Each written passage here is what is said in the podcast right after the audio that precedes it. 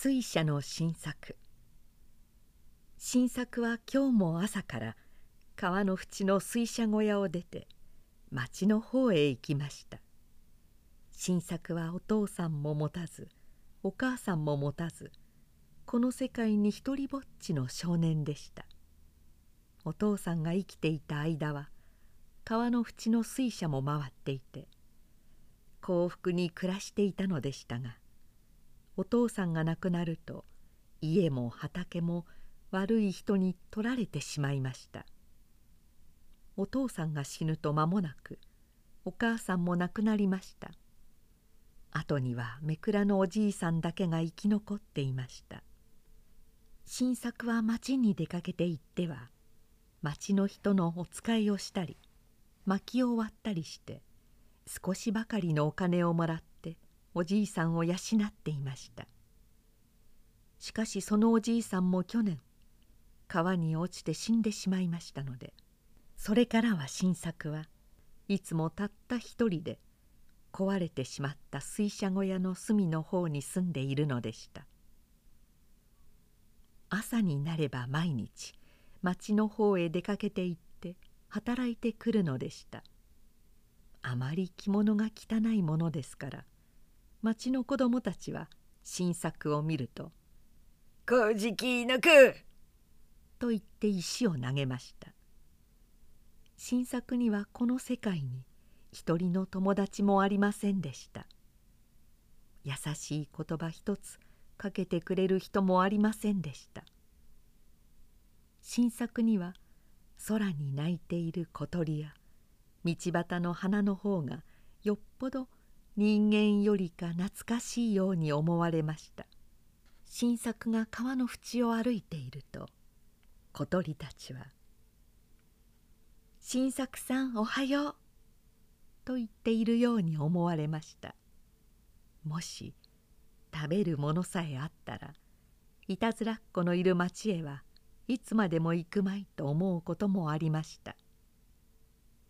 今日も町へ行いつも手伝いに行くお寺の栗で薪を割って和尚さんにいただいたお足でお米だの味噌だのを買って新作は帰ってきました町の出外れで新作は五六人のいたずらな子供たちに取り囲まれてしまいましたいたずらな子供たちはいつものように「こうじきぬく!」と言っては石を投げたり竹切れをぶっつけたりしました。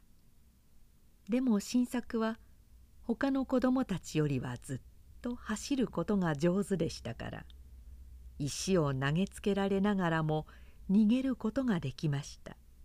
お米と味噌を懐の中に大事に抱いて川の縁まで逃げてから新作は初めてほっとしました。土手の地蔵様のお堂の屋根にはいつもの鳥が「新作さんおかえり」というような声で鳴いていました。夕暮れの空が真っ赤に焼けていました。あの夕焼けの空の向こうに行ったらお父さんやお母さんがいるのかもしれない。あそこに行ったら誰も石を投げたり小じの子なんていう人はいないだろう。こう思うと早く夕焼けの空の向こうへ行きたくて仕方がありませんでした。なぜ僕はいつも一りぼっちなんだろう。新作はぼんやり考え込んで夕焼けの空を見つめていました。ちょうどその時後ろから新作の肩を叩くものがありました。新作はびっくりして振り返りました「君何考えているの?」若い男がニコニコ笑いながらこう尋ねました。その男は赤い筒袖の短い着物を着ていました。同じ色の桃引きを履いていました。着物の襟には字が書いてありましたがその男は笑いながらその字の書いた切れを破いて捨ててしまいました。それからまたその男は腰につないであった鉄の鎖をいまいましそうに捨ててしまいました。新作にはその男が何であるか少しも分かりませんでしたが最初はなんだか気味が悪いようでした。ひょっとしたら牢破りの懲役人じゃないかしらと思いました。けれどもそれにしてはあまりに優しい顔をしてあまりにおとなしい目をしていました「君どうしたの?」とその男は再び言いました。そして笑いました「僕一人でこれからうちに帰るの」と新作はその男の顔を珍しそうに眺めました「君のうちはどこ?」あの深い吉の中の水車小屋。僕もそこへ連れてってくれない？ああ連れて行ってあげよう。と新作は言いました。その男と話しながら歩いている間に新作はその男が好きになりました。その男はみちみち高い木に絡みついている。好みを取ってくれたり高い枝の美しい花を折ってくれたりしました。新作は今までそんな親切な人に会ったことがありませんでした。新作はすぐその男と仲良しになりました。その男は新作と一緒に水車小屋の隅の方で一緒に晩のご飯を食べました。まあかわいそうに君は一人でこんなところに寝るのか寂しいだろうなこう言ってその男は汚い部屋の隅々まできれいに掃除をしてくれたり倒れかかっている壁のつっかい棒をしてくれたりしました僕も世界でいつも一りぼっちなんだよ。じゃあ僕の兄さんになっておくれよ。兄さんになってあげたいけれどいつまでもここにはいられないんだから。とその男は言いました。どうして一緒におれないの？今にわかるよ。とその男は寂しそうに笑いました。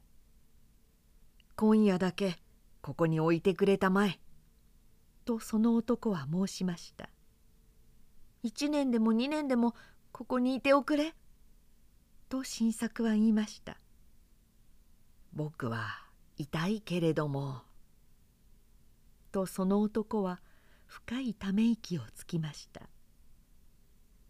二人が晩のご飯を食べてしまった頃大きなお月様が川の向こう岸から出てまいりました「いい月だなあ久しぶりにこんな月を見た」とその男は言いました「君は笛を持っているかい?」もう千に一つおじいさんがこしらえてくれたけれどなくしちゃったそんなら僕がこしらえてあげようその男は水車小屋の裏の竹やぶの中に入っていって竹を一本切ってきましたそれから30分ばかりの後にはその男は立派な笛を一つこしらえていました「吹いてみようか」とその男は言いました「はあ」その男は上手に笛を吹きました。